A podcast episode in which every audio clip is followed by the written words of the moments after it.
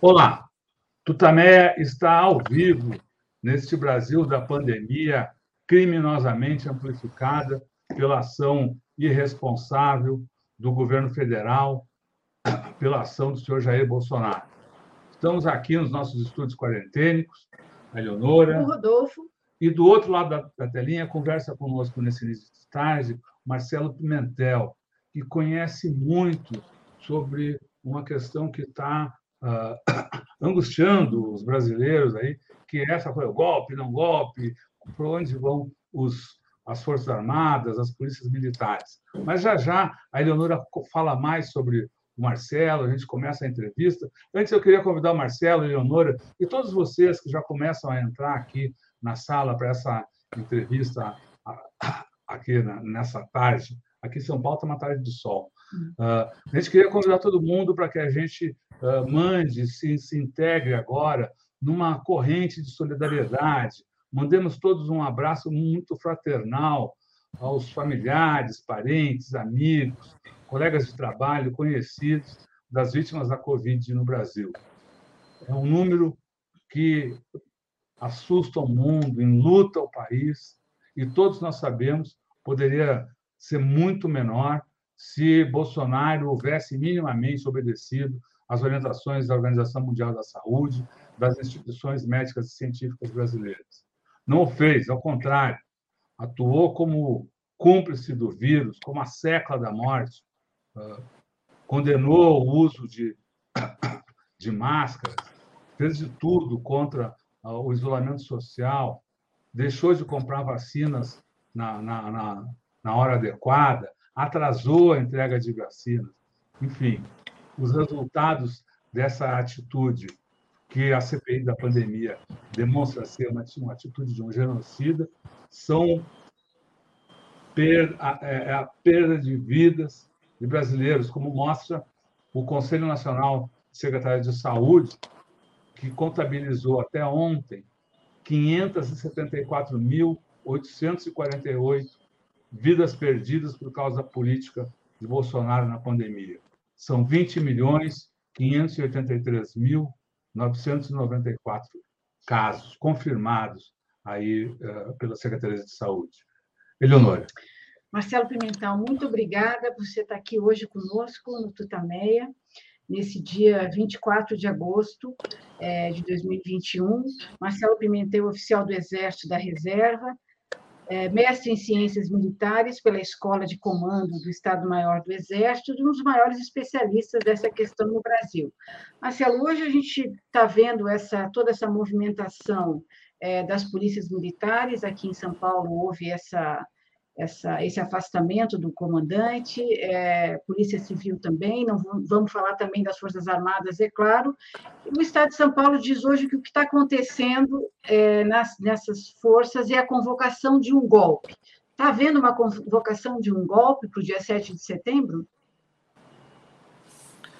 Rodolfo, Leonora, boa tarde. Antes de responder a pergunta, muito pertinente, me solidarizo também com com o pesar pelos falecidos. Também perdi membros da família para essa doença terrível, que foi muito mal administrada em termos de sua, seu combate, do seu enfrentamento pelo governo eh, federal, repleto de meus companheiros e colegas de geração, repleto de militares, e que tem Bolsonaro apenas como mais evidente, que é o chefe de Estado, e sobre o qual estão todos os holofotes. Mas não se pode nunca esquecer que é um governo militar ou integrado por militares, essencialmente. É, também queria dizer que as manifestações do meu pensamento são em caráter individual, é, pessoal, ao amparo da Lei é, 7.524, que dá ao militar da reserva é, o direito da livre expressão do seu pensamento sobre temas de natureza política, ideológica, histórica de interesse público, independentemente dos regulamentos é, disciplinares. E às vezes em que eu mencionar um ou outro companheiro é, de, de arma, de, de, instituição, será sempre no sentido do sua da sua atuação pública política, jamais em relação aos cargos militares que desempenharam, é, às suas carreiras e muito menos às suas vidas privadas, que não me competiria, não me competiria aqui, nem seria correto se eu fizesse algum comentário nesse sentido. Então, a, o golpe, ele é absolutamente, na minha visão, que não é de um especialista, né? é, porque não, não tenho formação em ciência política, é, nem história, embora tenham frequentado o curso de direito, é, é uma visão de dentro das Forças Armadas, de um integrante das Forças Armadas, de um militar na situação de reserva. Então, o golpe é narrativo.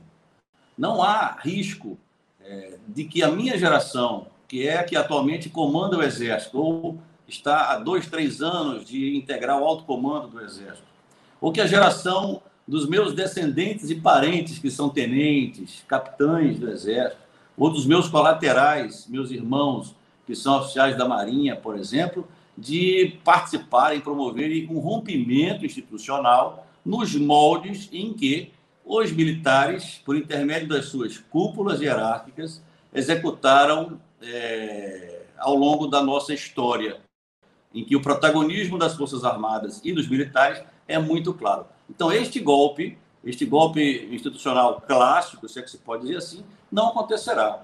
E também não acontecerá por intermédio das polícias militares ou de qualquer organização eh, armada minimamente eh, representativa que possa desencadear um rompimento desse sentido.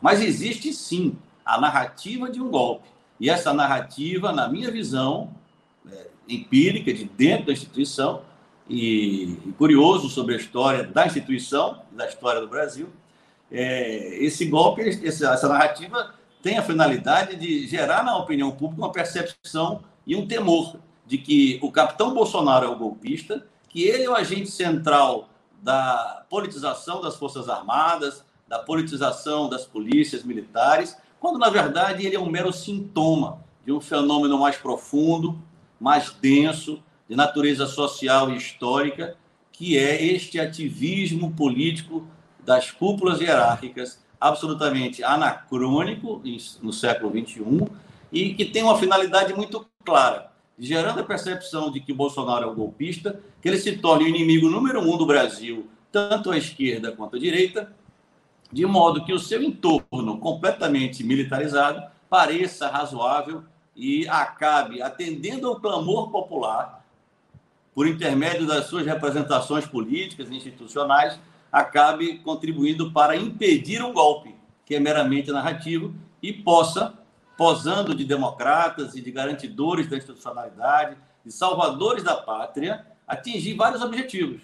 Os imediatos, que é manter o poder político que já tem, e que foi adquirido pela via eleitoral, nas eleições de 22. É, ao mesmo tempo, descolar a imagem da instituição da candidatura e da figura de Bolsonaro, que não existiria se não fosse a ação política desses generais, da sua geração dos anos 70 da AMAN, e a médio prazo até fazer a revisão histórica do próprio golpe de 64, mostrando pela, por evitar um golpe, com todas as aspas, em 21, da extrema-direita bolsonarista, com todas as aspas, que também fizeram o mesmo em 64, evitando que a extrema esquerda é, protagonizasse um golpe de Estado e tomasse o poder. Então, isso é uma visão de médio prazo, de longo prazo, mas o imediato é manter o poder político que já exercem. Por isso, precisam ter é, este inimigo consolidado e, e difundido, é, que é centralizado na figura de Bolsonaro, o grande indutor dessas questões que eu já mencionei. Então, é nesse sentido que eu encaro, e, de certa forma, se é que isso é uma tranquilidade, não haverá rompimento institucional, embora possa haver alguns fatos, algumas escaramuças ou, é, digamos, artificializados ou potencializados, né, se naturais, para dar a ideia de que, que, existe esse perigo e para confirmar essa narrativa de que o capitão Bolsonaro é este golpista. Na verdade, ele é, um, é uma pessoa que não tem amor pela democracia e sempre provou isso retoricamente nas suas manifestações como deputado, inclusive na sua carreira militar muito breve. Né? Então, é nesse sentido que eu vejo ah, essa paranoia do golpe é, absolutamente é, fantasioso, né? embora haja alguns fatos que possam dar essa ideia, ou dar essa percepção em geral, né? no senso comum. É isso aí, Eleonora, que eu vejo.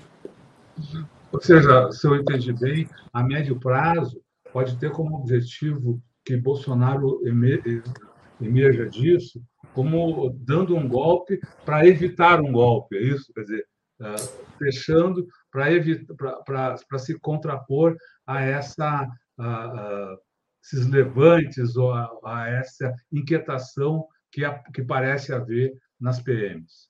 É. Veja, é, vamos raciocinar de uma forma muito simplória, mas é preciso é, entender o fenômeno porque ele é muito simples. Mas quem sempre deu golpe, quem sempre rompeu a institucionalidade na história do Brasil, né, que são que foram as cúpulas hierárquicas das Forças Armadas, movidas por um ou outro interesse né, político, é, já estão no poder. Eu acho que isso é, é inquestionável. Né? As cúpulas hierárquicas das Forças Armadas já estão no poder.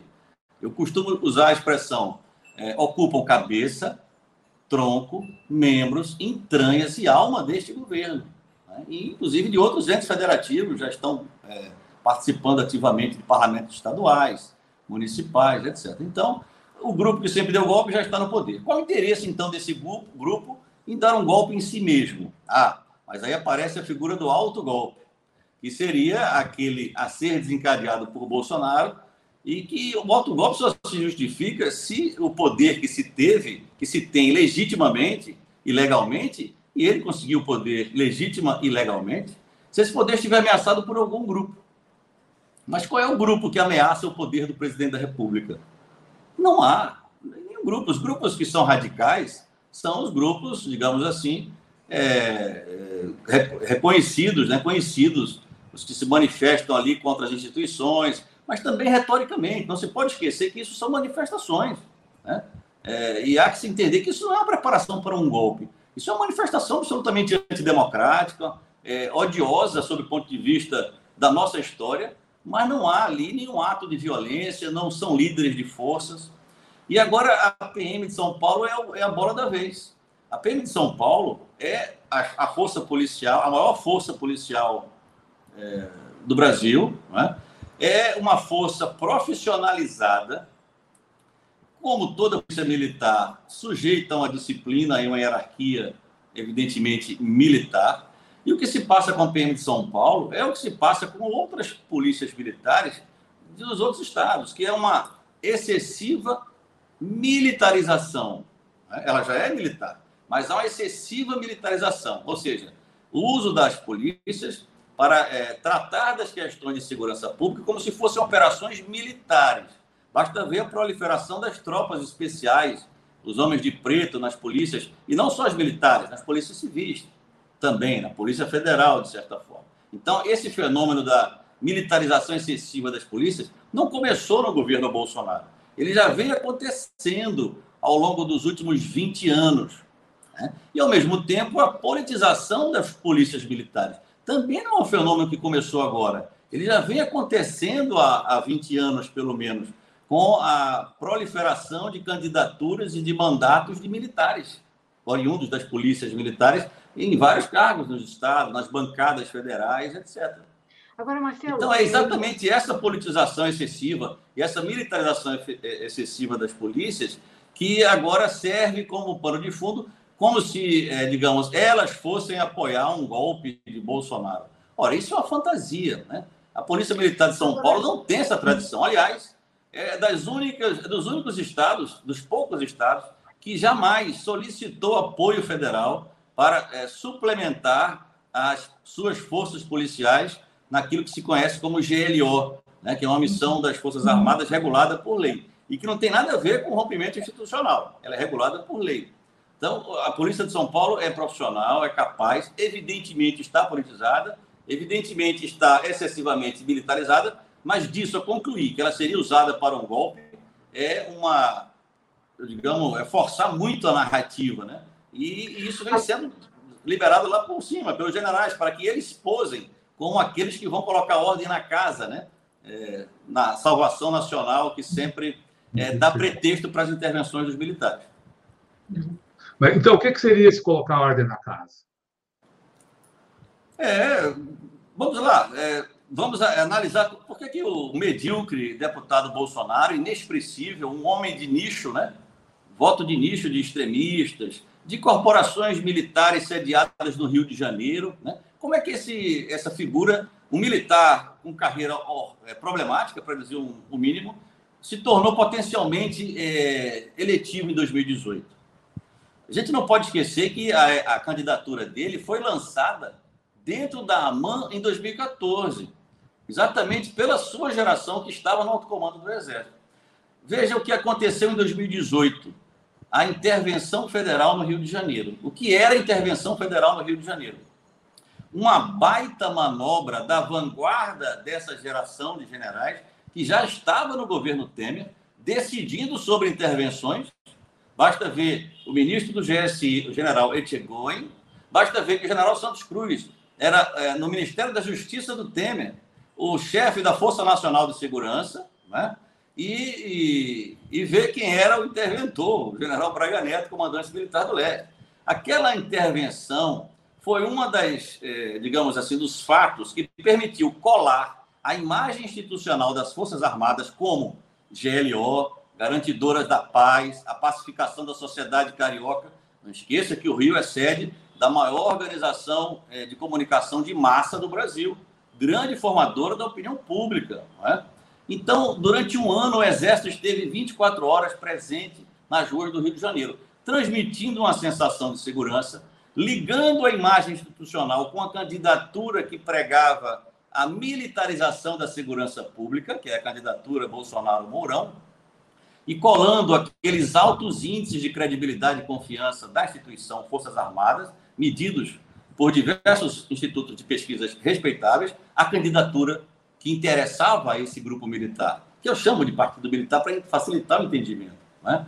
Então, foi ah, durante aquele, aquela intervenção que se deu essa colagem e esse, esse uso da, da imagem das Forças Armadas politicamente para dar respeitabilidade e viabilidade eleitoral à candidatura Bolsonaro.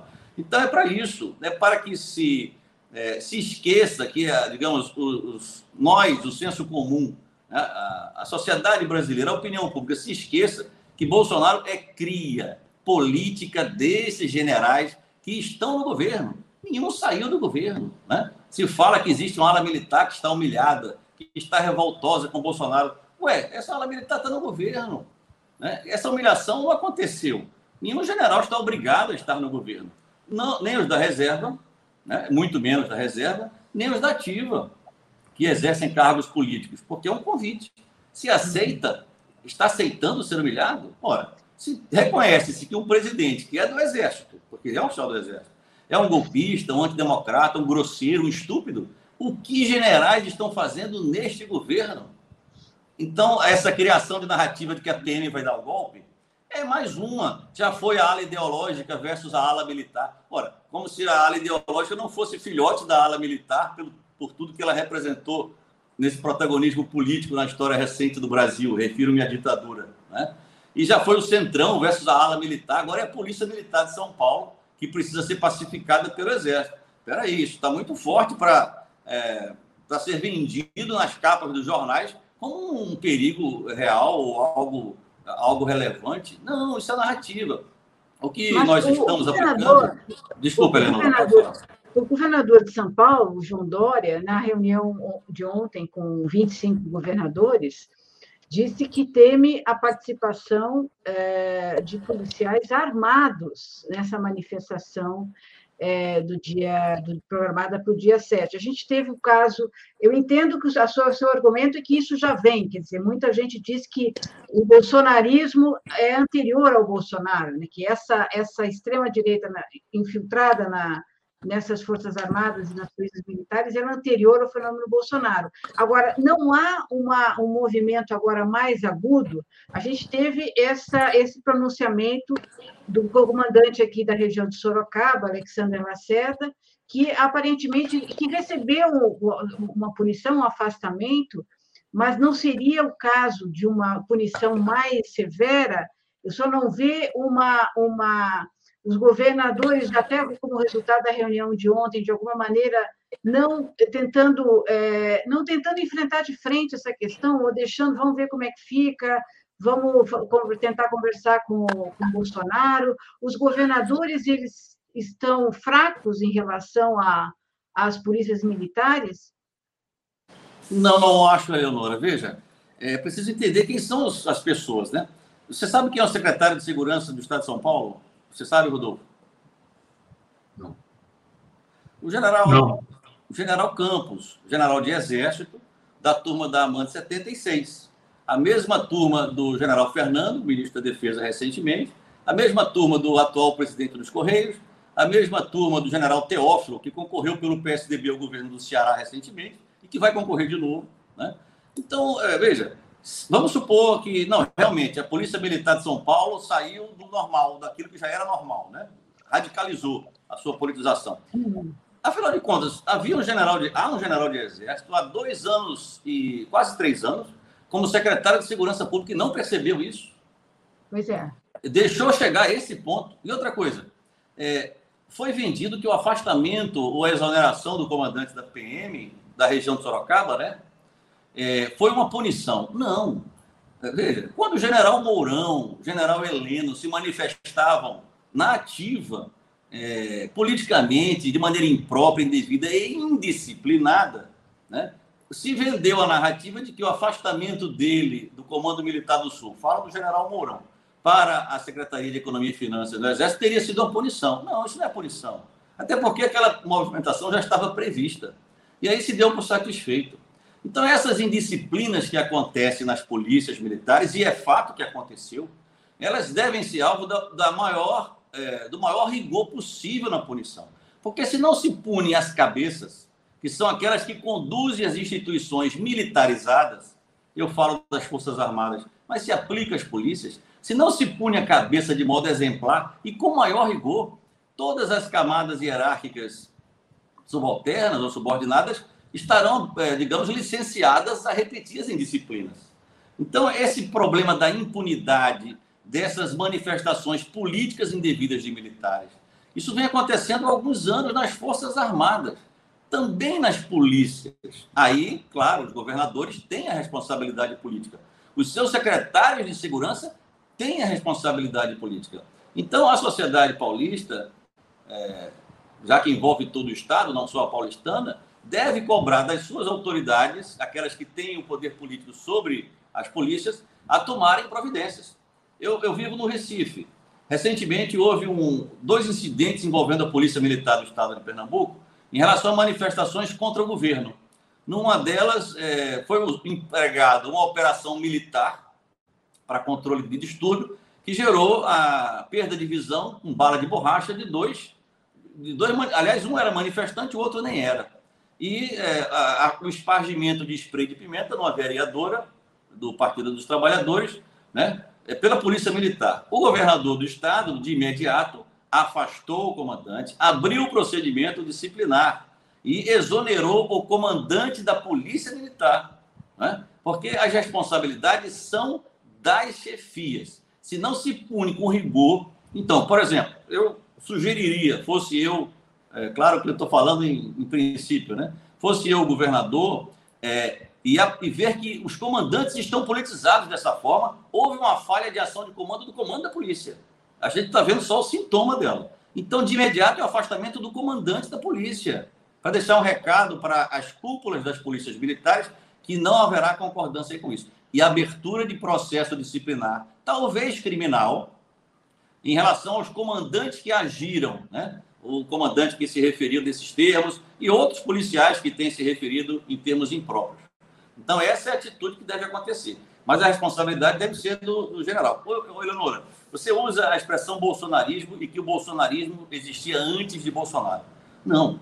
O que existia antes de, de Bolsonaro ser eleito era aquele deputado de nicho, medíocre, com aquelas votações de setores da sociedade que nós conhecemos, que sempre, vão, sempre vai haver esses setores mais radicais. É, foi a, atrela, a, a, atrelagem da imagem das das Forças Armadas naquela candidatura, por interesses políticos dessa geração de voltarem ao poder, que transformou aquele político de nicho nesse fenômeno nacional. Mas insisto, é, isso dá, esse, ao, ao, nos referirmos ao bolsonarismo e, digamos, ao bolsonarista, dá a ideia de que afastando o Bolsonaro, ora, se existe o bolsonarismo e o bolsonarista, é porque existe a figura de Bolsonaro. Se for neutralizado politicamente o Bolsonaro, estaria resolvido esse problema? Não.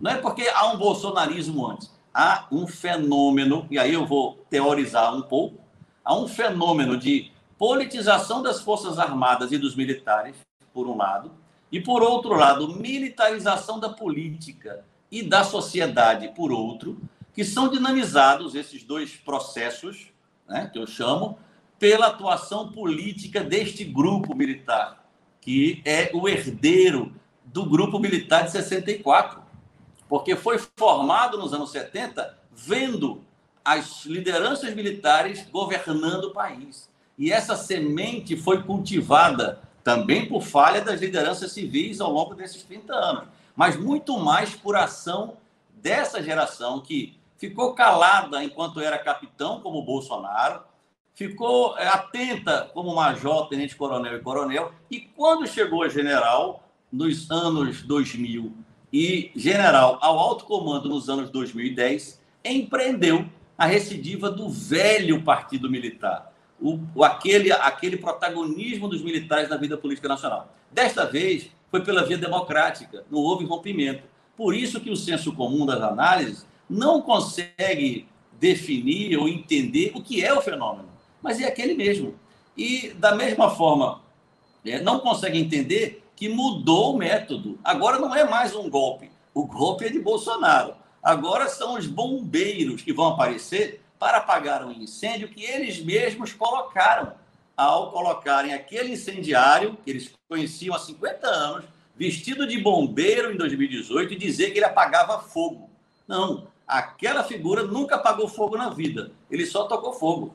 Então foram esses generais que politicamente enganaram o eleitor brasileiro e colocaram esse incendiário vestido de bombeiro.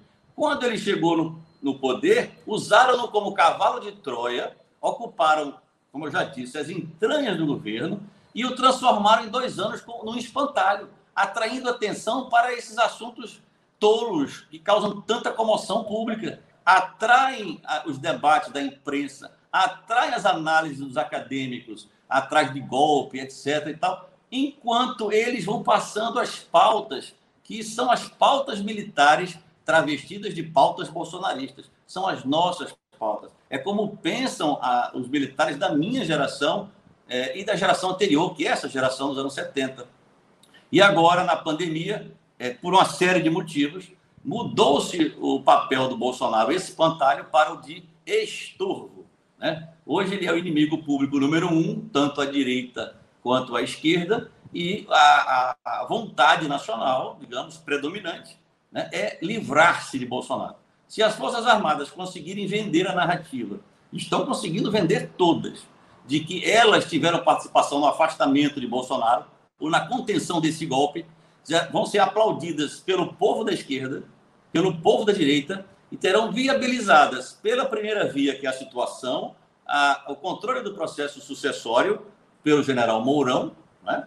ou pela terceira via, que atende pelo nome de PSDB, né? não entendo por que mudou essa terminologia, são as disputas, né? PSDB e PT ao longo dos últimos 25 anos. É, então, essa terceira via também tem é, vanguardas desses generais se posicionando como anti-Bolsonaro, mesmo tendo participado como cabos eleitorais da campanha, participado do governo e por intermédio de histórias cobertura com E, não com H, foram vendidos como humilhados pelo Bolsonaro, que humilha generais, que humilha as Forças Armadas. Não. o papel dele é parecer este, para que as Forças Armadas pareçam razoáveis, democráticas. E quando eu digo Forças Armadas, eu me equivoco. Para que este partido militar, ou seja, estes generais da geração 70, que usam as Forças Armadas como sua base eleitoral e militante, possam vingar nos seus projetos políticos pessoais. Então, é, a sociedade brasileira tem que se tranquilizar em relação ao golpe e tem que prestar atenção no processo sucessório. Isso sim. Qual é o projeto político, de liderança política, ou da situação, ou da oposição, que em, está entendendo o fenômeno e que ele não é só Bolsonaro. Bolsonaro é só o sintoma deste fenômeno e que mostra a capacidade de resolvê-lo pela ação política uma vez do poder. É, é, este, é este processo que o brasileiro tem que estar atento, né? enquanto Bolsonaro faz o seu show diário de hoje no papel de estorvo é, golpista, né? Parece que só falta marcar a data do golpe. Só não sei quem vai dar esse golpe. É, Marcelo, você fala do Partido Militar. Agora, a gente tá, viu também no governo Bolsonaro a ascensão, está é, tá vendo, né, as milícias cada vez mais fortalecidas e a, e a legislação de compra de armas é, liberalizada. Tipo, houve uma, está havendo uma compra grande de armas, o que, em princípio, é contra, seria contra os interesses né, da, das Forças Armadas, que detêm é, constitucionalmente, as Forças Armadas e as polícias, o monopólio da violência. Como é que se explica que esse partido militar se alia a essas políticas que, no limite, né, levam a ações contra eles próprios, né? ao, ao disseminar essa confusão, miliciano, hordas armadas, isso aí não, não pode descambar para, é, é, enfim, um, a, afetar o próprio poder militar? Veja, Eleonora, o pensamento do militar é esse de armar a população.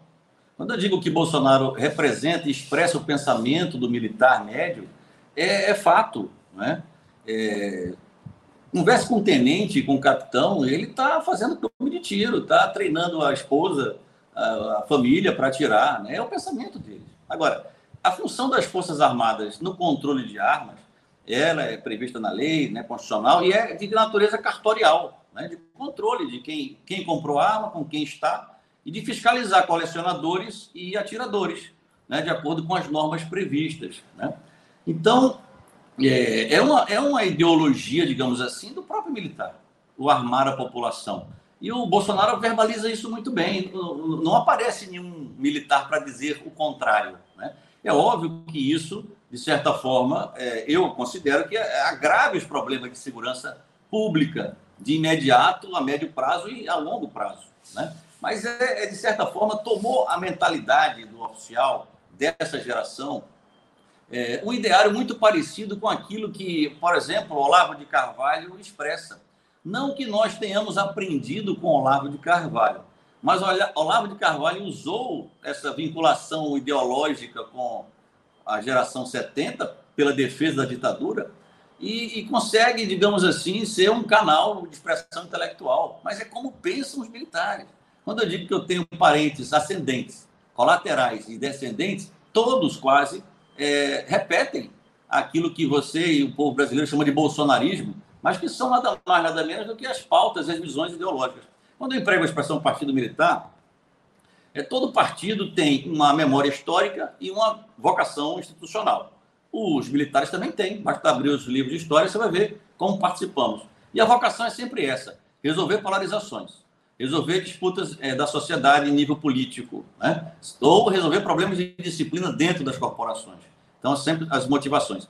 E tem uma base ideológica. Todo partido consistente tem. O militar também tem. Não há nenhuma dúvida que a base ideológica é o anticomunismo oriundo dos 20 e 30 do século passado. E que hoje se digamos assim, dispersa no anti-esquerdismo, no anti-politicamente é, correto, no anti-globalismo e até no anti-petismo, né? Porque um partido, para se sobressair, precisa ter um partido adversário, né? Um partido inimigo, no caso é, de uma lógica militar. E o PT foi eleito, né? É, converse com um jovem oficial, com um general, que vocês vão perceber a, a, o, o, preconceito em relação a, não só ao PT, mas a vida política é os embates políticos. Né? Acham que isso é desordem, quando na verdade é fortalecimento da democracia, é a sucessão de poder, de visões ideológicas, né? com disputas. Então, realmente, o armamento da população, ele a médio prazo pode agravar questões de segurança pública. Né? Isso, de certa forma, nesta lógica de que as Forças Armadas vão aparecer para resolver todos e quaisquer problemas relacionados à segurança pública, é, até contribui né, para essa percepção. Então, quanto mais houver essa disputa na sociedade, ah, vai aumentar a, a insegurança pública, os crimes com arma de fogo, né? vai estar na mão dos milicianos. Em termos político-narrativos, é ótimo, para que a população sempre tenha as Forças Armadas no palco político, sobre ele, para poder temperar esses problemas. Mas é, a função do Exército, em termos de controle de armas, é cartorial, não é formuladora de política. A formuladora, da política é o governo. E é o governo que está tendo essas iniciativas. E o governo é militar, Eleonora. O vice-presidente é militar. Os seus ministros da núcleo político, Casa Civil e Secretaria de Governo, interlocutor com o parlamento, são militares. Eles que aprovaram essas leis, essas normas, né? ou estão tentando aprovar, se não fosse uma oposição é, muito combativa para resistir a essa tentativa de militarizar a política e a vida social. Agora, a, gente conversou aqui com, com, o Bruno Paes Manso, que é um estudioso das milícias, e na avaliação dele ele diz ah, não, não dá para saber se há uma ligação direta uh, de milícias com Bolsonaro, mas o Bolsonaro se comporta como representante ideológico das milícias no governo. Isso não entra em choque, uhum. ser esse representante ideológico, não entra em choque com, uh, digamos, a, a doutrina, o pensamento das Forças Armadas? Claro que entra. Por isso que eu acho estranho que haja milhares e milhares de meus colegas no governo. É o primeiro ato a, a, mostrar essa discordância, eu concordo com a sua opinião, é sair do governo, não ajudá-lo politicamente a, a, implantar essa pauta, não é? Veja, a questão das milícias, repito, a intervenção federal no Rio em 2018 é, colocou o, o Exército no governo do Estado do Rio, na prática, né?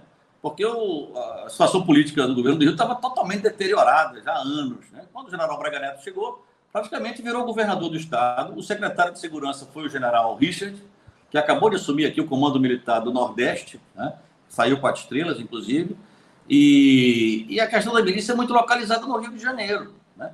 Então, tudo que acontece no Rio de Janeiro, por questões da grande empresa de comunicação de massa, adquire uma repercussão nacional. E foi baseado nessa percepção que se decretou a intervenção federal em 2018. Ah, já em São Paulo, a questão das milícias não é tão importante. Talvez mais relevante sejam as organizações criminosas, né, do estilo PCC. Aqui no Nordeste são de outra natureza as organizações criminosas. Então é preciso ter cuidado para não generalizar em termos nacionais é, os argumentos. Eu li o livro do Bruno, participei uma vez com ele de um debate sobre essas questões de, de e eu costumo resumir: cada vez mais nos últimos anos, é, pelo excesso de emprego de Forças Armadas em GLO, as Forças Armadas estão se parecendo com polícias e as polícias estão se parecendo com militares e com Forças Armadas. Está havendo essa simbiose que a gente vê muito claramente nos batalhões de operações especiais, que é uma doutrina das Forças Especiais do Exército, que são necessárias para situações bélicas estratégicas e táticas muito definidas, que estão passando para as polícias militares, pra, são os homens de preto, né? para resolver os problemas de segurança pública que são de outra natureza.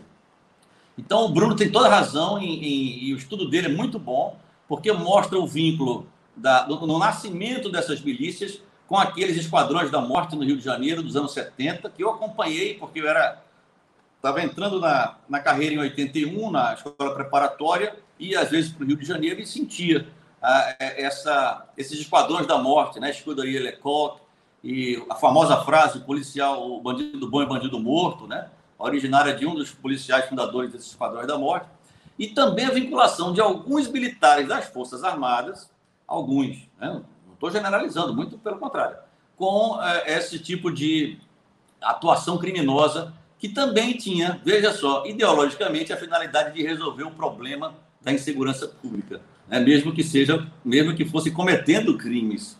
Então, a questão da milícia é muito localizada no Rio de Janeiro, é a base eleitoral do Bolsonaro, é a base eleitoral da sua família, e os vínculos com a milícia não são, não sou eu que estou dizendo, nem você, são os fatos, né? O gabinete do, de um dos filhos era repleto de familiares de miliciano, com decorações, etc. E aí, por isso que me causa muita espécie, e por isso que eu sou tão veemente na minha manifestação, por ver que a minha geração de oficiais, é, e eu não consigo encontrar motivos nobres para isso, por melhores que sejam as intenções de ajudar o Brasil, tem aderido a uma figura política que teve até nas milícias ou nos simpatizantes de uma solução para a segurança pública baseada na atuação das milícias, é, é, que, que dê é, aval político a isso, que participe desse governo. Né? Quando eu vi, por exemplo, uma recente live, um colega meu de, de, Estado-Maior, com quem eu servi, um militar muito digno, muito bom, muito correto, ao lado do presidente numa live, a falar sobre urna eletrônica, fraudes, de uma forma tão superficial, né? Eu vejo de que forma essa minha geração está aderida a esse projeto. A minha preocupação não é com a minha geração mais, não. A minha preocupação é com os tenentes e capitães. Né? Certa vez eu fui explicar para um tenente onde estavam os militares da minha geração no governo. Ele virou para mim e disse singelamente: Coronel, é mesmo, eu concordo. Houve um aparelhamento do governo. Isso em 2019, Rodolfo, Eleonora. Mas o outro lado, quando governava, fazia o mesmo. Ora, esse jovem tenente, esse jovem capitão, está se entendendo como participante na condição de militar de um lado político. Por quê? Porque ele resolveu pensar assim? Não. Porque ele está vendo o exemplo dos seus chefes aderindo a um projeto político. E não importa, Eleonora e Rodolfo, se fosse um projeto político é, progressista, de esquerda ou de centro, ou que privilegiasse o capital, o Estado, em detrimento é, da iniciativa privada do mercado, também estaria impróprio, indevido e equivocada esse protagonismo dos militares. Né?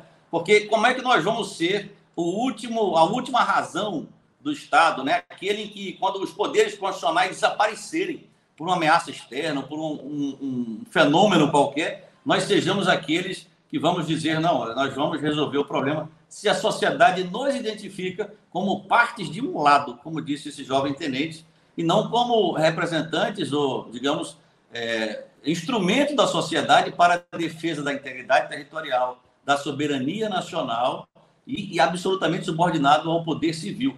Eu passei 30 anos da minha vida de oficial, de 88 a 18, quando fui para a reserva, ajudando a construir essa muralha que separa Forças Armadas de política e, e, e militares de governos. Né? E essa muralha desde 2015, quando o general Vilas Boas assumiu o comando né, e colocou no alto comando e, e compartilhou com o alto comando essa ideia de participar do protagonismo político nacional, de ter protagonismo, essa muralha vem sendo corroída, carcomida.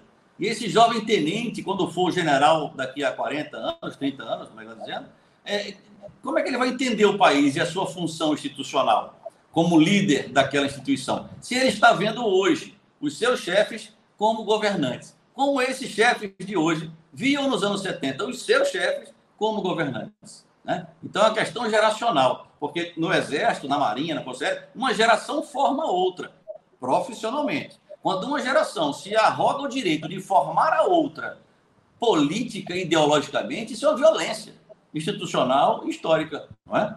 Então, é nesse sentido que eu vejo a questão das milícias, voltando à sua pergunta, ele é localizada e serve para mostrar muito bem a insensatez desse protagonismo de se vincular uma instituição inteira a mim, porque pertenço a ela, por exemplo, a um presidente que politicamente defendeu as milícias, que recebeu votos de milicianos e apoio político, não é?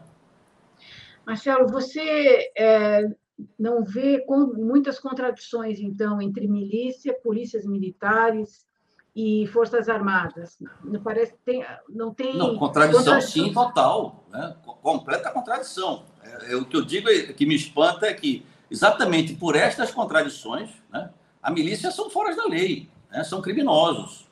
O, uh, e, e, nós nos aderimos a um político que sempre defendeu esta forma de atuação né, ilegal, né, que tinha empregados no seu gabinete é, milicianos e, e, parentes de milicianos né, em demonstração de apoio. Para quê? Para conseguir voto das milícias que atuam politicamente nas comunidades que comandam. Né? Ali são Sim, pequenos mas... feudos das milícias.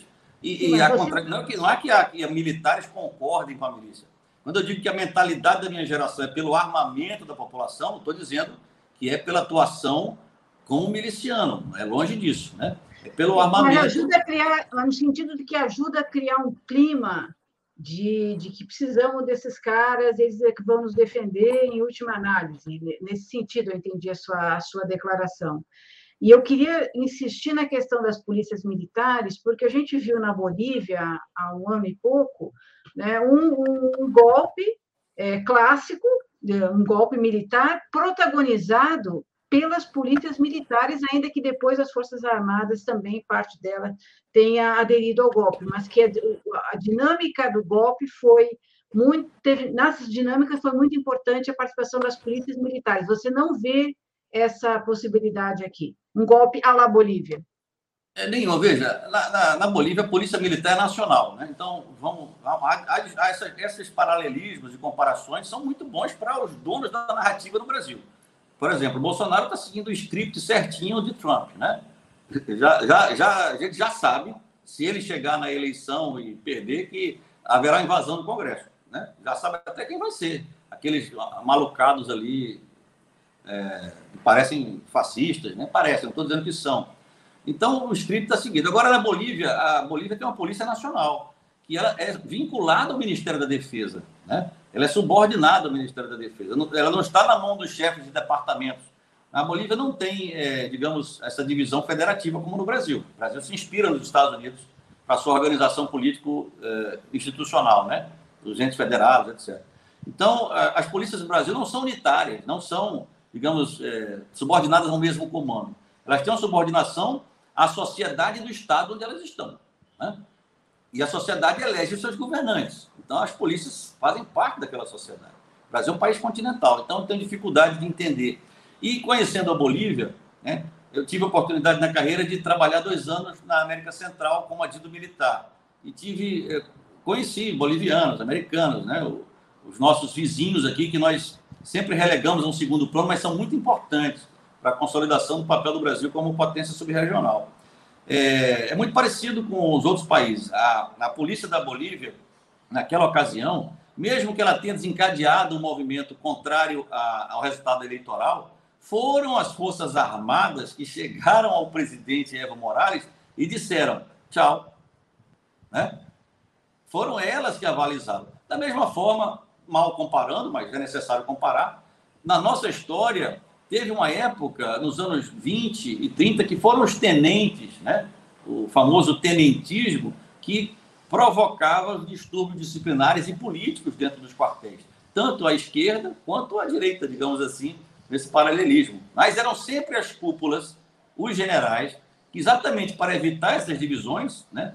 ou para é, uma justificativa de desordem nacional, que intervinham, que intervinham e, controlavam, e rompiam ou apoiavam o político que eles elegiam como representante do seu ideal de salvação nacional para aquela ocasião. Agora é a mesma coisa, o Bolsonaro está seguindo, quando eu digo Bolsonaro, ele não age só, né? ele age em, em companhia dos seus colegas de geração. Né? Ele está agindo para criar essa, essa ideia.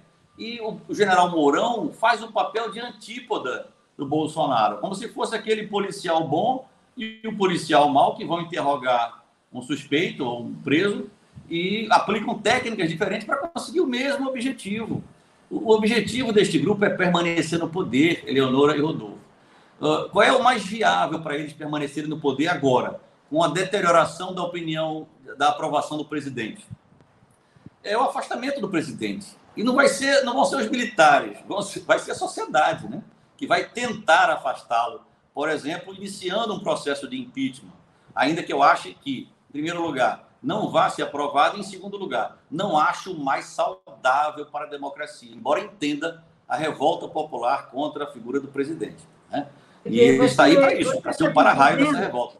Então, o general Mourão já vai assumir nesse papel de blazer, né, sempre com a máscarazinha do Flamengo, tanto assim que nas últimas pesquisas para o governo do Rio de Janeiro, mesmo o deputado Marcelo Freixo é, em clara campanha eleitoral, apareceu em segundo lugar nas intenções de voto, atrás de quem? Do general Mourão, que está, é, como se diz no futebol, jogando parado.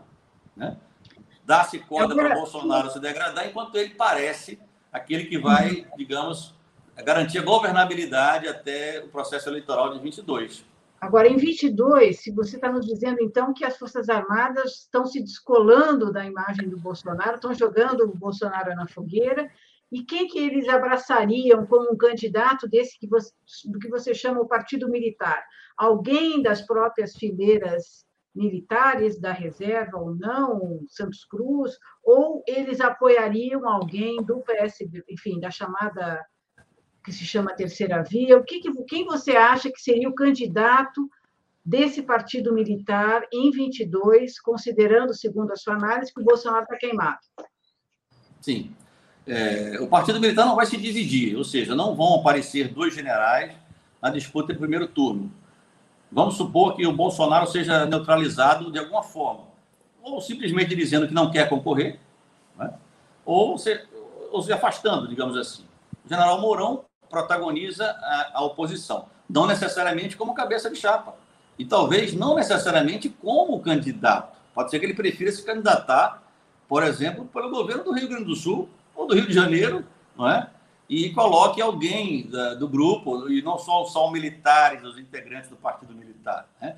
Eu posso considerar que o Moro, o juiz, o ex-juiz Sérgio Moro, é um simpatizante do Partido Militar. Não é porque eu acho, porque eu via ele no QG recebendo homenagens, filas para cumprimentos, né? na época de 2016, etc. Então, a situação vai ser controlada pelo Mourão. Agora, se o Mourão conseguir controlar a situação e o, e o grupo achar que é viável que esse candidato vá para o segundo turno contra, muito provavelmente, o presidente Lula, o general Santos Cruz não aparece na chapa presidencial pela terceira via, como vice, por exemplo, de um Eduardo Leite. Né? Não esqueça que se o Eduardo Leite candidatasse ao governo, disputar com o Dória, né? Vocês são de São Paulo. Aí eu acho que está entre o PSDB decidir entre o Dória e o Eduardo Leite, não é? Para ver quem será o candidato do PSDB. Então, se, digamos, o Dória preferir a reeleição, o Eduardo Leite vencer a convenção e for o candidato, fica aberto o governo do Rio Grande do Sul. Uma ótima oportunidade com o general Santos Cruz ou o general Mourão. O Rio Grande do Sul é a maior guarnição militar do Brasil. Né? Quando eu defino o termo partido militar, o último elemento é a base eleitoral e militante, que ela é eixada no militar, da ativa e da reserva, mas existem outros eixos que vão se engrenando nesse eixo principal, que é a família do militar, o seu entorno social, o entorno social ampliado, e o Rio Grande do Sul é, vai eleger, se o militar se candidatar lá, exatamente pelo bom conceito que o Exército tem né, no Rio Grande do Sul, por questões históricas até, ele vai ser eleito. Então, a composição do segundo de, de primeiro turno não apresentará dois militares concorrendo a presidente, ou seja, como vice ou cabeça. Vai ser um só, ou pela situação, ou pela é, terceira via, né? o PSDB, digamos assim. Agora, no segundo turno, e aí é a questão que as oposições de esquerda, na minha opinião, estão iludidas, principalmente em relação ao PT, é, com esses números muito otimistas para a vitória, às vezes até em primeiro turno, né? acho muito pouco provável. Um país que é, está traumatizado por esses impeachments, esses problemas relativos ao governo Temer e ao atual. Então, é muito provável que o candidato que for ao segundo turno contra o presidente Lula e suas alianças, né, é, consiga aglutinar em torno de si todo aquele antipetismo latente, ou seja, que ainda está aí pairando sobre a sociedade brasileira, que foi construído né, ao longo desses últimos seis, sete anos. E, e, se não for o Bolsonaro, provavelmente vai disputar igualdade de condições, uma disputa muito acirrada com o presidente Lula. É, Bolsonaro não chega ao segundo turno. Se chegar ao segundo turno, perde para qualquer um. Né? Não sou eu que estou dizendo que ele está queimado, Leonora. São as, as pesquisas, os números. Né? E é evidente, né? Pelo, pela situação política dele hoje em relação a esses números. Então é isso que o, esse grupo é, quer, né? quer permanecer no poder que já tem. E, e aí, para que isso, por exemplo, o pessoal me diz às vezes, mas você está dizendo que o general Santos Cruz vai ser eleito? Ele não tem voto. Ora, isso se resolve. Cria-se, por exemplo, uma questão militar não, não se criou uma questão militar aí na PM de São Paulo. Hoje o brasileiro, veja bem, o brasileiro que não conhece a PM de São Paulo, eu conheço, tenho parentes que são da PM de São Paulo, conhecidos, e trabalhei em São Paulo, servi em São Paulo, na, no Vale do Paraíba, trabalhei com a Polícia Militar de São Paulo, resolveu crimes de roubo de armamento dentro de quartéis, é uma polícia muito boa, polícia civil, idem, né? Então, é, se cria uma questão militar, por exemplo, lembra da não punição do general Pazuello, não é? Uhum. E a, a, imprensa vendeu que o Exército é, se curvou, que o Bolsonaro teria mandado não punir. Não. Quem cabe punir é o comandante do Exército. Se ele não puniu, é ele que tem que explicar por que ele quis. Né? Não foi Bolsonaro que mandou, não. Agora, imagine agora um, um, uma questão disciplinar envolvendo o general Santos Cruz, que já elevou muito o nível da crítica, né? Já está muito alto. Vamos supor que Bolsonaro mande punir o Santos Cruz por alguma. E o militar da reserva pode ser punido. Eu fui. Né? Nunca tinha sido punido na ativa durante 38 anos de carreira. No ano de 2019, um ano depois de ir para a reserva, Exatamente porque eu comecei a apresentar esta visão crítica, arrumou-se dois pretextos por postagens de Facebook é, para me punir. As primeiras punições da minha vida na reserva. Né? Então, pode-se criar a mesma coisa com o general Santos Cruz, só que aí, no meu caso, foi de verdade. No caso dele, imagine, Bolsonaro manda puni-lo por alguma manifestação dessa pública. E o comandante do Exército vai dizer: não, nós já temos, já, já liberamos o general Pazuello a seu pedido, entre aspas. Então não vamos punir os Santos Cruz. Aí a, a nação, o Brasil, tanto a esquerda quanto a direita, como o PT, como o PP, vão se dividir em dois. Os que apoiam Bolsa, é, Santos Cruz e o Exército, que não, não puniria o Santos Cruz, e os que apoiam Bolsonaro. E, obviamente, majoritariamente, o nome de Santos Cruz pautaria 15 dias de capa de jornal, de furos de reportagem, de matérias de página inteira. E a terceira via encontrou o nome. Um nome que vai ser conhecido pelo Brasil inteiro. Já é, né? Pela, pela sua carreira. E mais uma vez, Eleonora e Rodolfo, faço questão de dizer que as minhas críticas não são a carreira militar do Santos Cruz, com quem eu trabalhei. Né? Foi meu comandante de companhia quando eu tinha 15 anos, ele era um jovem capitão. No final da minha carreira, trabalhei com ele, ele na reserva, vindo do Congo, e eu num grupo de trabalho para reformar o Exército para 2035. Um grupo que não deu em nada, porque a finalidade não era bem essa, em 2016. Fui perceber isso depois. Né? Então, o Santos Cruz tem um projeto político do Partido Militar lançado para atrair atenções, e é muito fácil um general atrair atenções hoje dizendo-se anti-Bolsonaro. Agora, o que me espanta é que ninguém diga para ele, mesmo que seja educadamente, numa forma de pergunta, o senhor não se arrepende de ter sido cabo eleitoral? Não se arrepende de ter dito que Haddad era fascista e nazista na campanha eleitoral? De mandar vídeos recomendando voto em Bolsonaro para é, inúmeros, centenas, milhares de grupos militares de WhatsApp? Né? O que é isso? Senão uma atitude cínica, uma atitude hipócrita, né? de alguém que contribuiu para a eleição e agora se apresentar como antes, porque foi humilhado, entre aspas. Não, Santos Cruz não saiu do governo foi demitido. Ele não quis sair do governo. As pessoas esquecem disso. E por que, que ele não quis sair? Exatamente para parecer que ele foi demitido pelo filho do presidente e teria sido humilhado. Gente, isso é história cobertura. A gente faz isso na guerra o tempo inteiro, nos planejamentos de conflitos. A gente ilude o inimigo, dizendo para o inimigo, criando fatos, para que o inimigo pense que nós vamos atacar por aqui, quando na verdade a gente está planejando para atacar por ali numa outra hora, numa outra época e com outros meios. É isso que o Partido Militar é, está fazendo agora. Está montando suas alianças para a sucessão. Bolsonaro é descartável. Ele já cumpriu o seu papel. Ele já permitiu que esse grupo ocupasse as entranhas do poder. Né? Basta ver quem são os três presidentes das estatais brasileiras: Correios, Itaipu e, e Petrobras. E os diretores. Né? É essa geração. A CPI da Covid mostrou muito claramente a ação dos militares, tanto dentro do governo, quanto fora do governo, contratado como lobistas de empresas particulares, empresas privadas, que querem vender produtos e serviços para o governo. Como eles conhecem os militares do governo, facilita as negociações. Não estou dizendo que isso é ilegal, estou dizendo que isso acontece. Mas os outros ministérios que não estão focalizados por uma CPI, por exemplo, acontece a mesma coisa, mesmo naqueles que não estão titulados por militares mas eles estão porque eu os conheço. Né? Se eu for chamar um companheiro para jogar um dominó na reserva, eu não consigo, todo mundo no governo. Né? É, então é impressionante, nada contra a competência deles, o interesse, mas tudo contra a, a postura que faz radicalizar essa politização do militar, porque passa o militar subordinado a torcer exatamente pelos vínculos de camaradagem que tem, de respeito, etc., pela visão política, a seguir a visão política daquele militar mais antigo, né? e facilita também e contribui para a militarização da política, porque estamos querendo levar os nossos valores, que fazem todo sentido na nossa atividade fim, né? obedecer, seguir incondicionalmente a ordem do chefe, né? tratar o companheiro como irmão para tudo. A gente está levando isso para a política, mas política não é lugar disso. E também não é lugar na nossa função ao método e os valores da política, da negociação, da votação, da democracia, do consenso. Na guerra não pode ter isso. Na guerra tem que ser, no conflito tem que ser algo mais imediato, autoritário, no sentido da autoridade. Né? Então, esses mundos não combinam. Mas os meus companheiros não estão preocupados com isso. Às vezes eu penso que é simplesmente a ocupação de cargos pelo contra-cheque, pelo poder de nomear outros, pelo estabelecimento de networking para é, até situações familiares, de, de conseguir colocações profissionais. Eu, eu, sinto dizer isso, mas eu não consigo nem ver qual é o projeto de, de Estado que eles têm. Né? Eu não consigo ver, porque política não era um dado da nossa vida nesses 30 anos de democracia.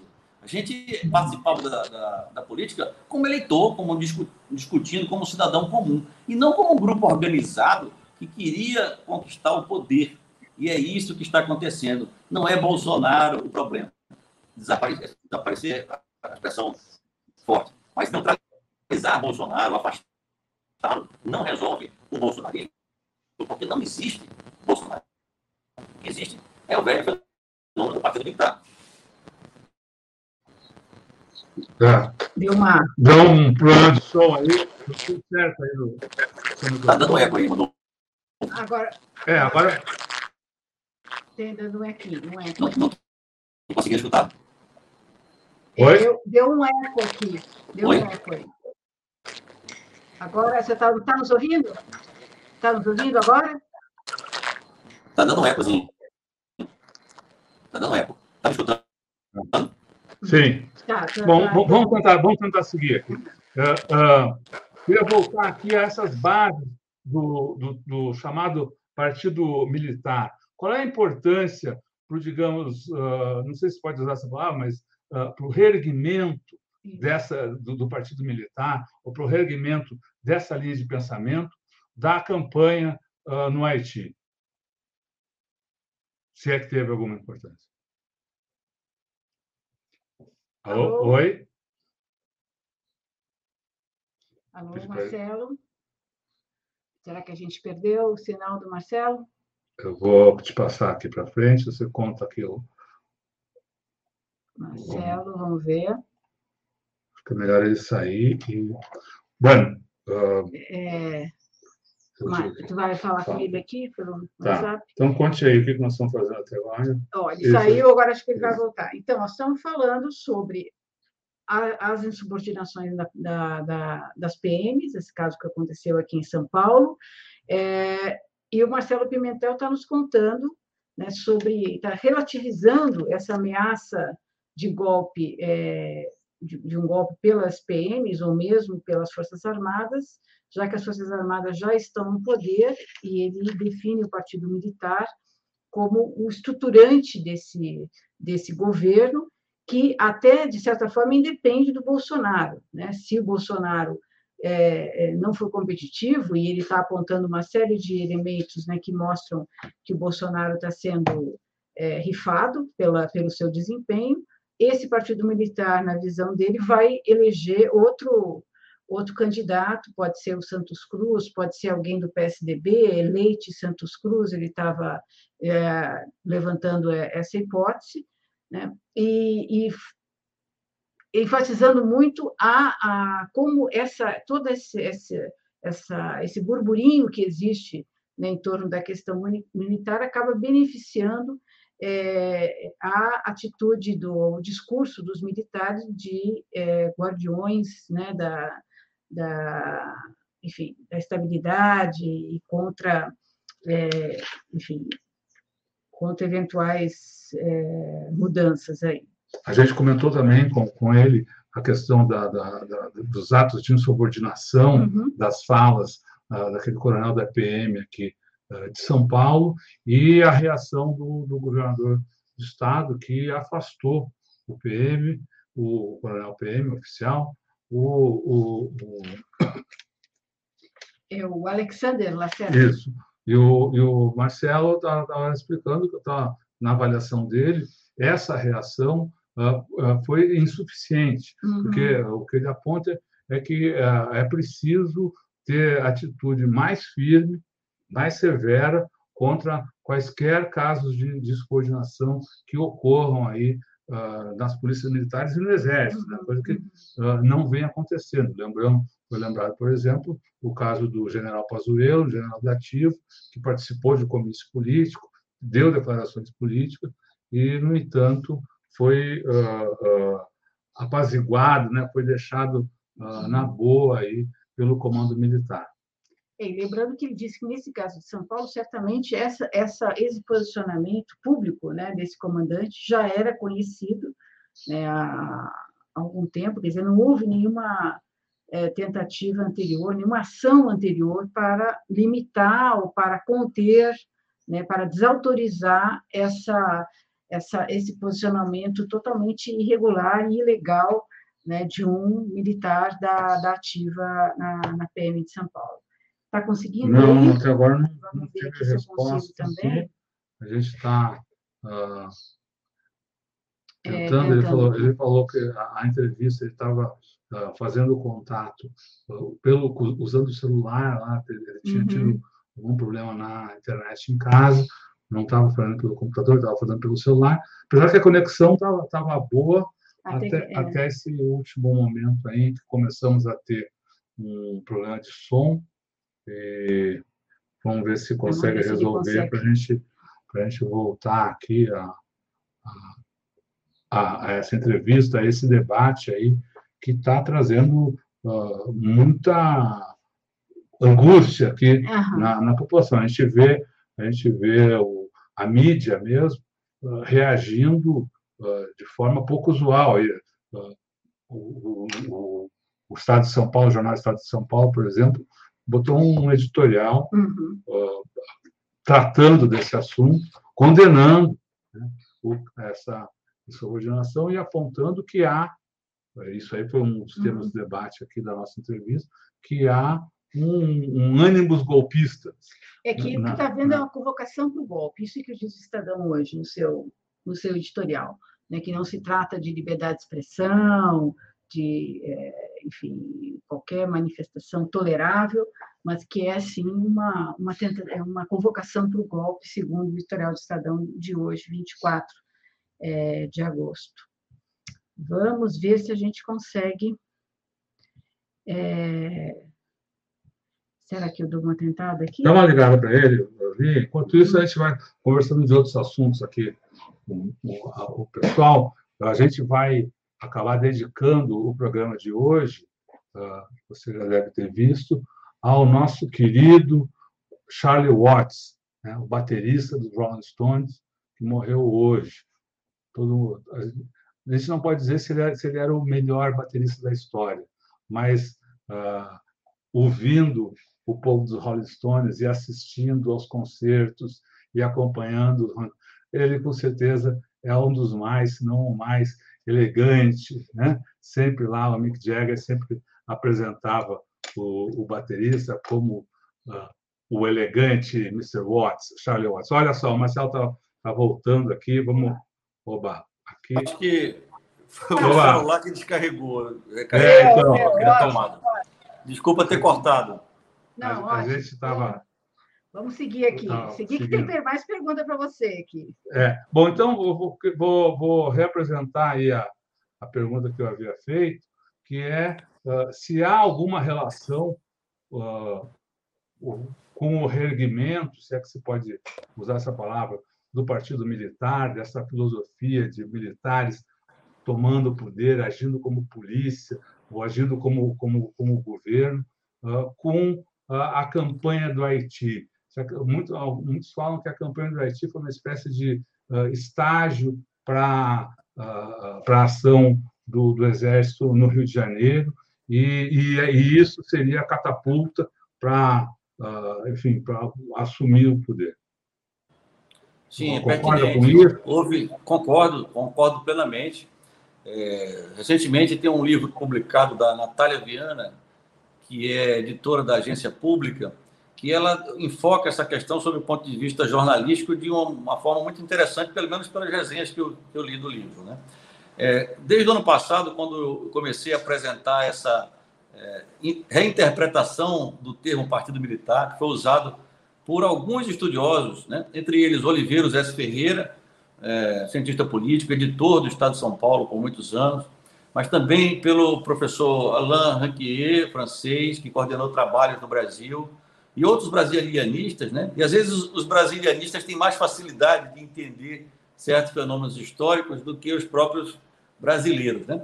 Então eu me inspirei simplesmente nesse termo E apresentei, eh, quando fiz a apresentação pública dessa, dessa interpretação, que havia eh, um combo, um conjunto de eh, causas, motivações, pretextos para essa recidiva do fenômeno, da atuação protagonista dos militares.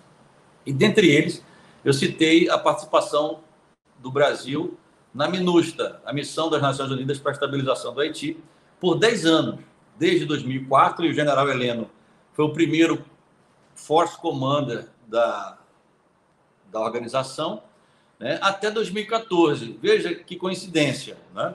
É, no início do governo Lula, atravessou todos os dois mandatos do presidente Lula e coincidiu com o término do primeiro mandato da presidente Dilma.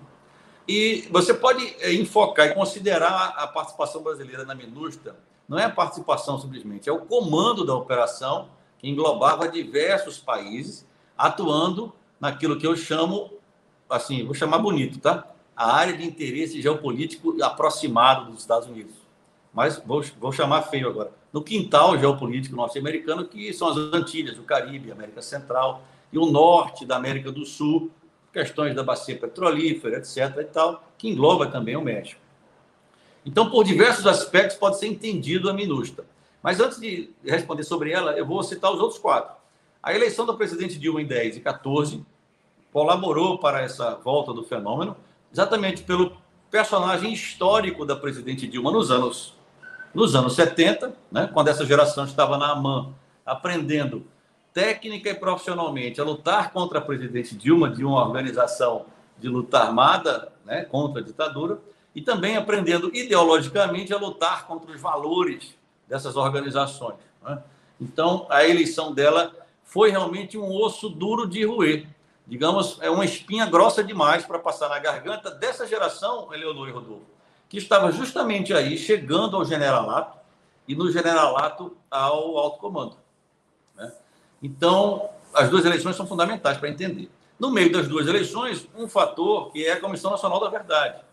É, pelo seu relatório, pelo seu, a sua dinâmica de trabalho durante praticamente o segundo mandato, aliás, o primeiro mandato inteiro da presidente, é, gerou muito desconforto. E eu vi de dentro né, é, da instituição em relação à, à Comissão Nacional da Verdade.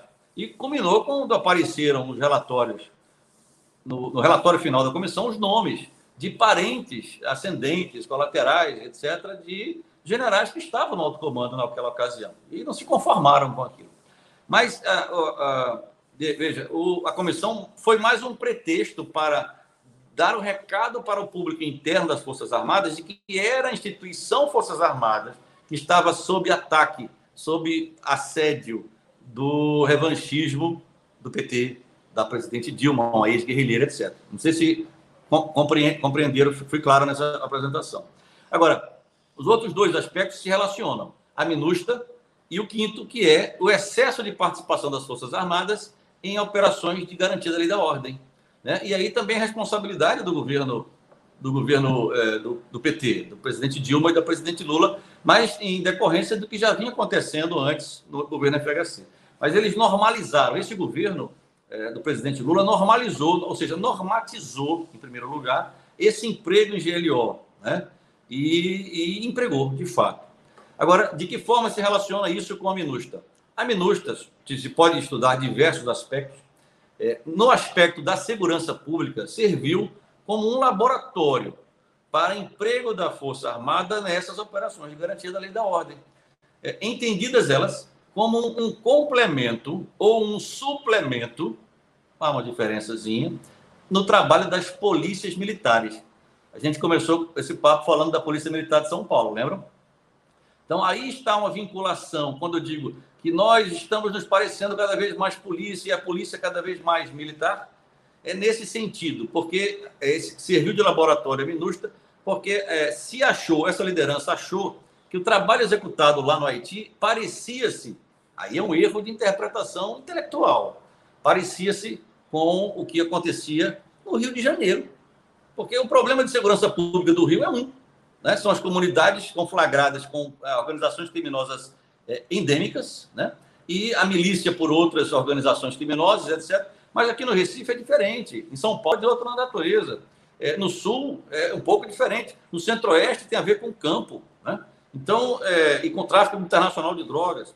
Então, se tentou esse, esse exercício do Haiti na GLO, vinculado aos grandes eventos, né, como pretextos, etc. Mas, é, o, e outra coisa que serviu a GL, a, o Haiti foi para é, mobilizar, foi o maior exercício de liderança, tanto de altos escalões como de médios e intermediários escalões, de mobilização logística e de emprego de tropas, ainda que não de natureza bélica, mas sim de natureza militar, desde a Segunda Guerra Mundial, que envolveu Exército, Marinha, Força Aérea e deu um sentido ao Ministério da Defesa, que conseguiu, pela primeira vez, e não esqueça que o Ministério da Defesa é de 99, final já do governo é, Fernando Henrique, né? que conseguiu é, dar um sentido assim, criou um Estado-Maior conjunto para agregar as Forças Armadas, etc. Então foi um exercício muito bom, também foi um complemento de renda para os militares que participaram, e tanto assim que todos os.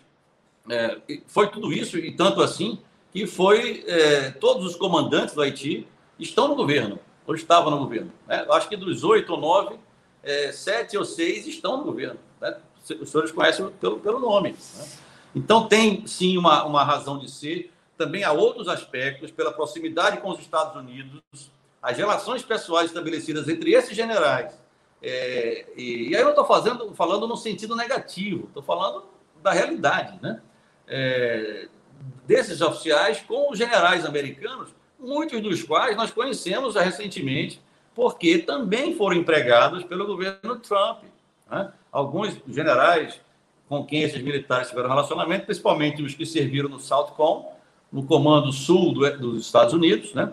É, também tiveram essa, essa relação muito forte também por ocasião do terremoto. Né? É claro que não vou aprofundar aqui questões geopolíticas que motivaram o presidente Lula o governo do presidente Lula né? a, a fazer esse acordo com Bush e essa participação, mas sim, é muito relevante essa participação. O que mostra o seguinte: as Forças Armadas têm que estar empregadas. Né? Elas têm que estar empregadas, têm que ter um sentido. Ah, foi durante esses primeiros as duas décadas digamos assim, o amortecedor que evitou uma reação maior contra o Lula, né? Meio que se uh, aceitou, tranquilo, mesmo com o passado dele e tal, né?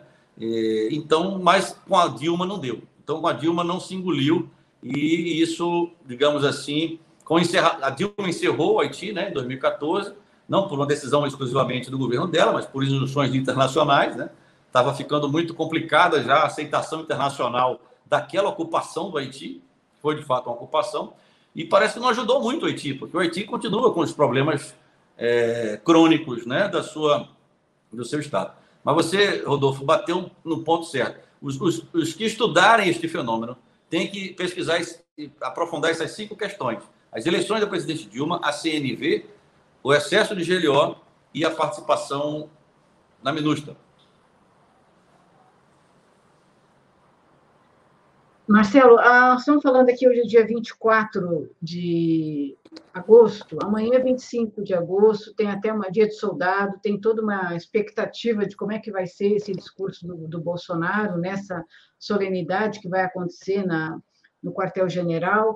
E o 25 de agosto também é importante porque é, ele lembra ah, a renúncia de Jânio Quadros, que completa amanhã 60 anos e que desencadeou uma crise militar né, é, sem precedentes, porque houve uma resistência popular a essa aquela tentativa de, de golpe e além disso demonstrou uma cisão nas forças armadas, né, que é, a, a, esse processo que acabou resultando no parlamentarismo e na posse do Jânio que, que a gente mudou? O que, que mudou do lá para cá? O que, que você espera desse 25 de agosto amanhã? Bom, em primeiro lugar, espero comemorar o Dia do Soldado. Eu sou soldado também, no sentido genérico, né? E eu, eu, eu, eu nesse final de semana, fiquei imaginando escrever um, alguma coisa é, sobre isso. É, e me imaginando o Luiz Alves, o Luiz, né? não o Lula, o Duque, né? o patrono do Exército, que afinal de contas é o aniversário dele amanhã. Né? Ele nasceu, se não me engano, em 1803, né? incorporou o exército com cinco anos de idade, foi político, depois de ter sido herói militar, né? pacificou o Brasil, consolidou as fronteiras, E eu ficava me imaginando, digamos, é, Caxias vendo atualmente os seus sucessores, né? Porque se diz que o exército é de Caxias, né? Sou do exército de Caxias. É, eu acho que Caxias ia ficar brabo com essa história de exército dele, porque ele, apesar de ter sido importante para a construção do exército, eu acho que não achava que o exército era dele. O exército era do imperador, a quem ele servia, né? tanto em termos militares como políticos. Mas fiz esse exercício de imaginação, mas uma vez numa corrida aqui na, na praia de Boa Viagem, fiquei construindo esse texto, né? Que conselhos o Duque de Caxias poderia dar para os seus sucessores no comando do Exército. E certamente, e não tenho dúvida, né, que Caxias diria para ele sair do governo, eles se dedicarem às suas profissões com o maior afinco possível. Porque, creia, Rodolfo e Eleonora, há muita coisa no Exército, e eu garanto também nas Forças Armadas brasileiras, que podem e devem ser é, aperfeiçoadas, melhoradas, exatamente para que a nossa missão de defender a pátria e estar, mais do que defender, estar preparado para defendê-la, possa ser cumprida com mais eficácia, com mais eficiência, com mais racionalidade, com economia de custos, né? E, e eu digo isso porque passei um ano pensando nisso, né? Em 2016, junto até com o general Santos Cruz e outros colegas coronéis. Né? E eu acho que Caxias pediria que os generais saíssem e diria para eles o seguinte, e, e, e, não usaria uma frase do Caxias, não. Ele usaria uma frase do colega dele, Osório, que era do Partido Liberal. Caxias era do Partido Conservador. Veja, dois partidos diferentes, se bem que no Império nada mais parecido é, com o conservador do que o liberal e vice-versa, né? Mas era outros tempos em que o militar, e eu acho que Caxias explicaria isso para os generais, a sociedade brasileira era muito simples, era uma sociedade escravista. Caxias fazia parte, né, o Luiz Alves fazia parte dessa, dessa elite intelectual, política, proprietária do Brasil. Né? E, e diria: olha, na minha época eu precisei construir um país. O imperador era o Estado. E eu precisei ser político também, é, ao mesmo tempo que eu era militar, pacificador e é, consolidava as fronteiras do Brasil, usando violência, sim. Né? usando violência é, como militar, né? de acordo com as regras militares, etc. Né? Não violências do tipo que se cometeu nos anos 60 e 70. Né? Violências em relação aos direitos humanos contra brasileiros, que estavam lutando contra um regime ilegítimo. Então, só o fato de eu falar que o regime de 64 é ilegítimo e, e era ditadura e inaugurada por um golpe, a maioria esmagadora dos meus companheiros que estão comandando o Exército hoje não concorda, né? porque se empreende uma interpretação corporativa da história, quando a interpretação da história deve ser pelo senso comum dos cientistas, inclusive dos cientistas da história, né? é, do jornalismo, etc., da sociedade. Então, Caxias diria para ele sair do governo. Tenho certeza disso e usaria a frase de Osório. É fácil a missão de comandar homens livres basta mostrar-lhes o caminho do dever. E Caxias diria para eles que o dever do militar é defender a pátria de todos, independente se é liberal, conservador, se é de esquerda, se é de direita, se é evangélico, católico, ateu, judeu, cristão, não importa. Para que eu possa defender e seja é, é, repositário, é, merecedor da confiança de todos os brasileiros, do comunista, do que se parece com fascista, do centrista, do esquerdista, do liberal, do ultra liberal, eu não posso aderir a nenhum polo. E os generais dão exemplo, os comandantes dão exemplo. E é pelo exemplo, como disse Osório, que se comanda homens e mulheres livres, é? É, cumprindo o seu dever. E o nosso dever é estar do lado da muralha que nos cabe, né? onde fazem sentido os nossos valores, nossos métodos e nossas é, práticas é, profissionais, e não do outro lado da política, do embate, da luta, das polarizações, porque isso acabará nos enfraquecendo, tanto internamente como a nossa imagem perante a sociedade. E creio que se os institutos de medição de opinião pública forem trabalhar, né, agora vão verificar que esses índices de confiança, infelizmente, e não é culpa do capitão Bolsonaro, que seria sempre aquele deputado de nicho. É culpa dos generais, os herdeiros institucionais de Caxias e de Osório, que resolveram de forma insensata, imprudente, indevida e absolutamente anacrônica pautar eh, a política nacional novamente. Né? Então, amanhã, Bolsonaro vai fazer um discurso escatológico, deve no QG falar e vai servir para pautar a imprensa durante toda a semana, né, para construir essa narrativa do golpe, etc. E, e, infelizmente, vai ser feito isso no mesmo lugar em que, dois anos atrás, ele esteve numa manifestação pedindo as cinco, o golpe, né? Eu até brinco, brinco, não brinco mais, né? Porque é perigoso brincar com isso hoje, que dá punição. Com os meus colegas, digo: vocês não precisam ler os livros de história para entender que aquilo foi uma ditadura. Se não quiser confiar nos, nos historiadores brasileiros, tudo bem. Leiam somente os atos institucionais, escritos pelos próprios generais. Se tiver com preguiça de ler os 17, 18 atos, leiam o preâmbulo do ato 1, que os senhores vão ver que aquilo foi a ditadura. E que nós, como instituição, devemos, primeiro, reconhecer o nosso papel, né? na verdade, reconhecer o papel das lideranças daquela instituição. Como hoje celebramos Caxias, nós, de, nós não podemos celebrar o rompimento democrático de 64 a 85. Né? Nem devemos rememorar em ordens do dia. É um absurdo institucional fazer isso. Mas é, é, o 25 de agosto vai servir para Bolsonaro, mais uma vez, em um quartel. Aliás, ele vai muito a quartéis com uma frequência enorme.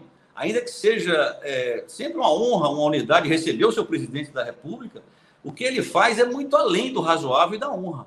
É como se ele estivesse comparecendo aqueles quartéis, é, dizendo que aquele pessoal que está ali em forma imóvel, escutando, né, e aqueles que estão assistindo pertencem ao partido dele, que é o mesmo partido daquele militar, que é o partido militar. Não é que o, o exército não tenha partido, é porque o exército não é partido, o exército não tem que ter partido, não, o exército tem país. Né? Os militares podem ter partido.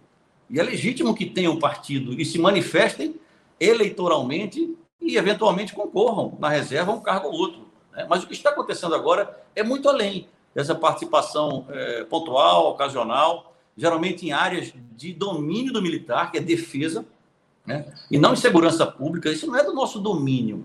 Né? Por isso que a GLO é ruim por esse aspecto, porque faz nos parecer que nós somos os senhores das questões da segurança pública, quando não são. Né? Aí em São Paulo, por exemplo, o general Campos é, é, é o responsável pela segurança pública, por mais competente e capaz que ele seja, ele não deveria ser. Né? Porque isso é um assunto de segurança pública. Existem policiais militares muito experientes nesse assunto, policiais civis, estudiosos da área, que teriam, na minha visão, contribuição muito maior a dar para a segurança pública do que um general de exército, por melhor e mais bem intencionado que ele esteja. Então, amanhã pode se preparar, vai ser mais, um, mais bandeiras lançadas aí pelo presidente. A imprensa, de modo geral, gosta muito, porque tem assunto bastante para debater. Muito furo de general dizendo que não concorda com o que ele vai dizer. Né? São os mesmos que, que o elegeram. E 7 de setembro, a mesma coisa. Né? Vai ser assim até até que a sociedade defina o que fazer com Bolsonaro. Né? É, daqui a pouco vão, vão para as ruas pedir que as Forças Armadas, é, eu acho que é isso que meus colegas sonham. Né? É, o general Mourão, por exemplo, que é uma pessoa muito vaidosa, deve sonhar é, que as pessoas vão pedir que as Forças Armadas, como em 64, né, classe média, que, que deponham o presidente, ou que tomem alguma providência. É, não vão depor, evidentemente, né? a sociedade tem seus instrumentos para isso, mas vão se vender, vai se vender a narrativa de que é, convenceram Bolsonaro, por exemplo, a uma renúncia, ou evitaram um sobrevoo de jato pelo STF. Aquilo é, aquilo é uma brincadeira, aquilo não aconteceu. Os comandantes do Exército, da Marinha e da Aeronáutica não saíram porque Bolsonaro mandou sobrevoar o STF e eles se negaram. Ora, se fosse assim, os seguintes teriam mandado sobrevoar o STF, né?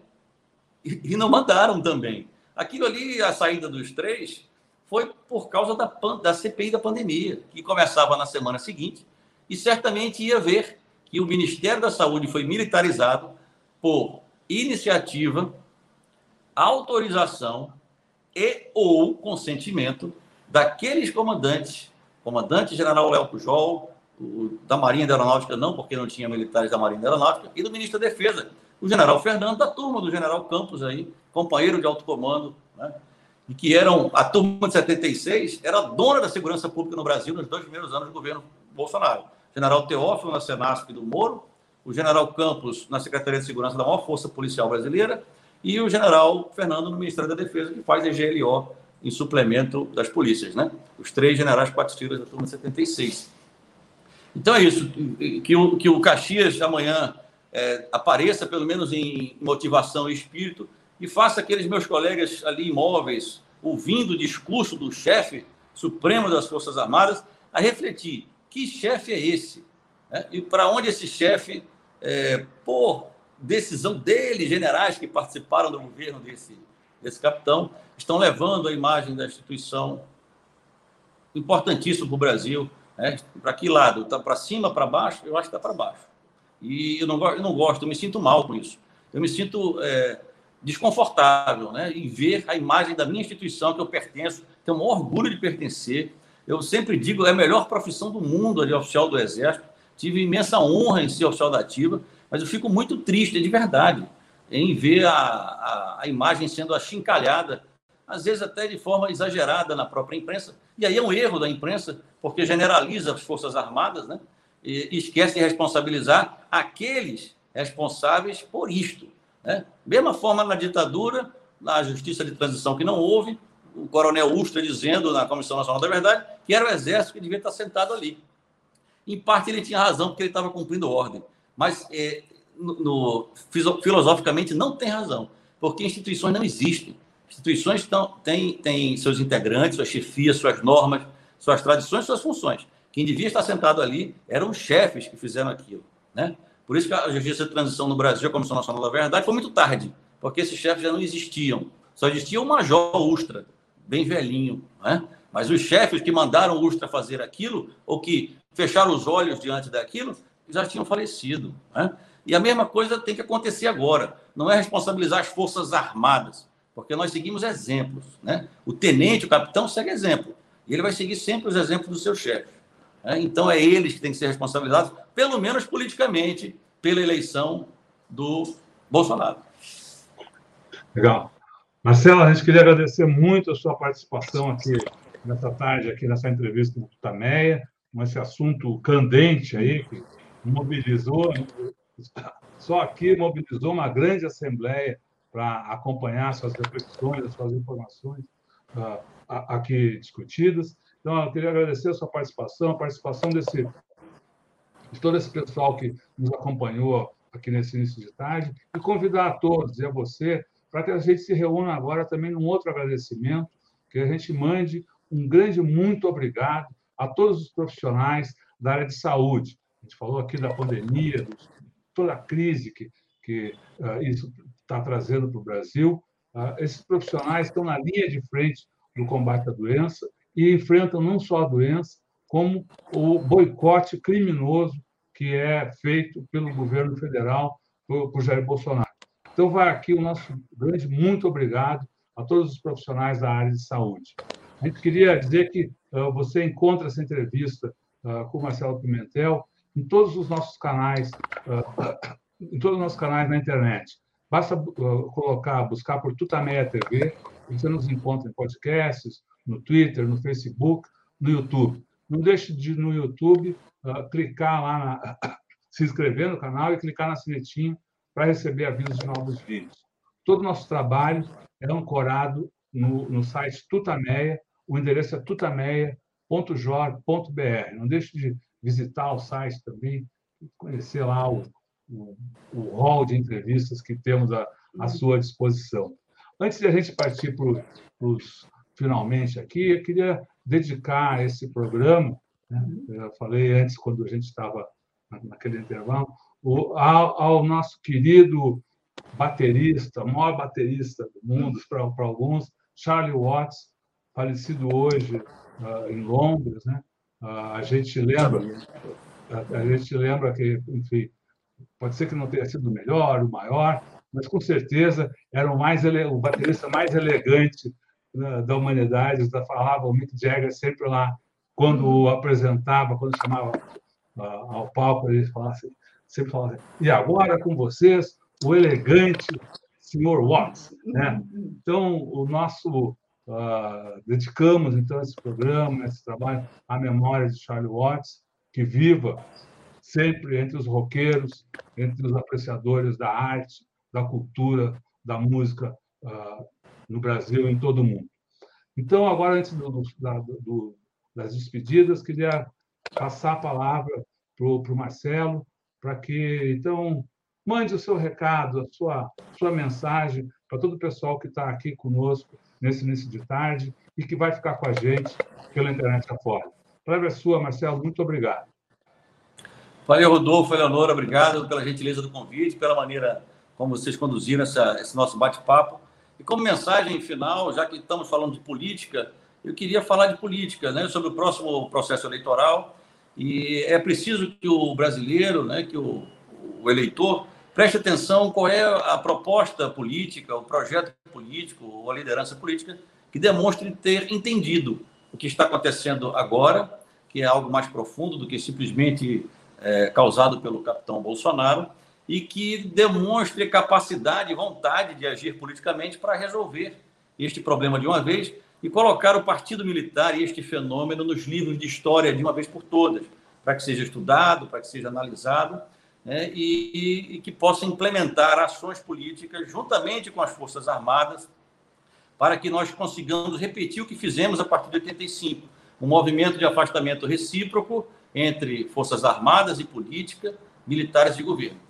Se assim acontecer, eu acho que nós teremos aprendido muito com essa experiência de quatro anos de governo é, do capitão Bolsonaro e da, da sua equipe de generais.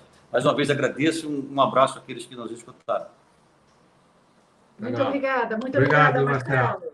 Tchau, pessoal. Boa tarde. Tchau. Tchau. Tchau, obrigada.